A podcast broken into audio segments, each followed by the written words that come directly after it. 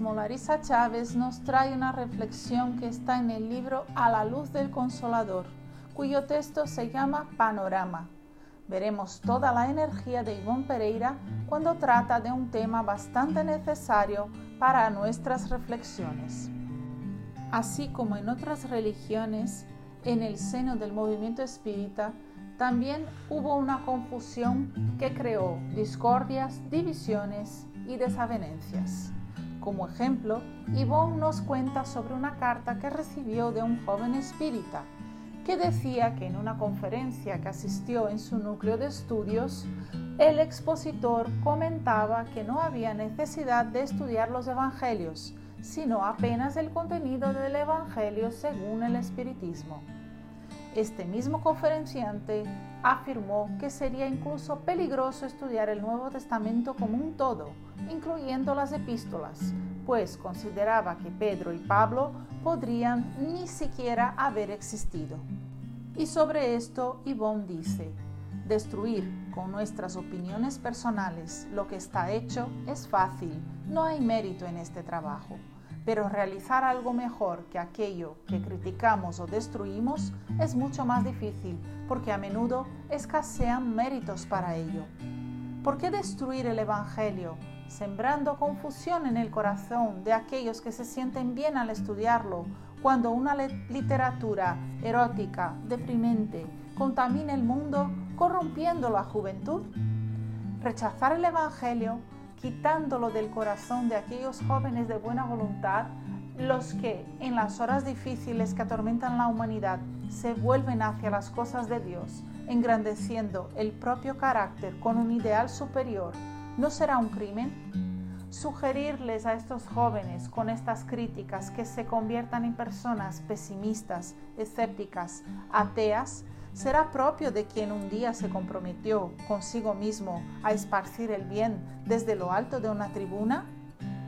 Repudiar el ejemplo de los apóstoles de Jesús, señalando que no hay creencia en su existencia, sí, es preferible, es cómodo, porque aceptarlos, imitando sus ejemplos de abnegación y sacrificios, da muchísimo trabajo. Una mistificación no tarda 20 siglos sustentando el ideal en corazones sinceros. Dios, el creador de todas las cosas, no permitiría que por una mentira que algunos sugieren ser los actos de los apóstoles, las epístolas, criaturas devotadas y sinceras derramasen su sangre en los suplicios de los primeros siglos sufridos por los cristianos, testimoniando la sublimidad del ideal por el cual morían, y ni siquiera el cerebro humano sería capaz de inventar personalidades de esta envergadura, de la de Pedro y de Pablo. Al final son ideas personales que no conseguirán imponerse. Busca antes dedicarte al estudio fiel de la revelación espírita, del Evangelio, de todos los compendios, aunque profanos, dignos de ser atacados, pues el mundo, y no solamente el espiritismo, necesita de personalidades cultas, pero bien orientadas, capaces de crear el reino de Dios en sí mismas con el bien de establecerlo en el mundo y no de imitadores de opiniones ajenas negativistas y destructivas que los estudie también en la vida práctica y sentirá el alma edificada, invulnerable a la agresión de expositores que así piensan porque todavía no conocieron el sufrimiento,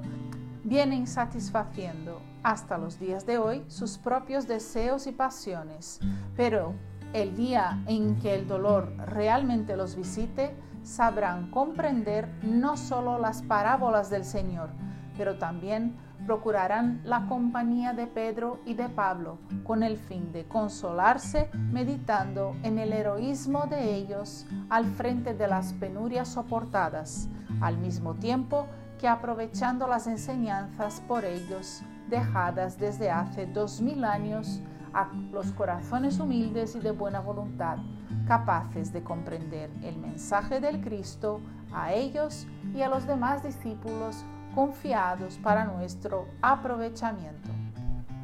La cuestión, amigos míos, es que existen muchas conferencias que se dedican a destruir o señalar equivocaciones con respecto a lo que ya está hecho por otro, a lo que ya estaba hecho cuando aquí llegamos.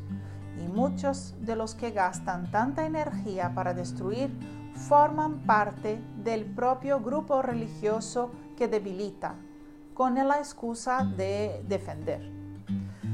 Aquí Larisa no pretende eh, hacer una defensa de la sumisión o la pasividad ante las distorsiones o alteraciones.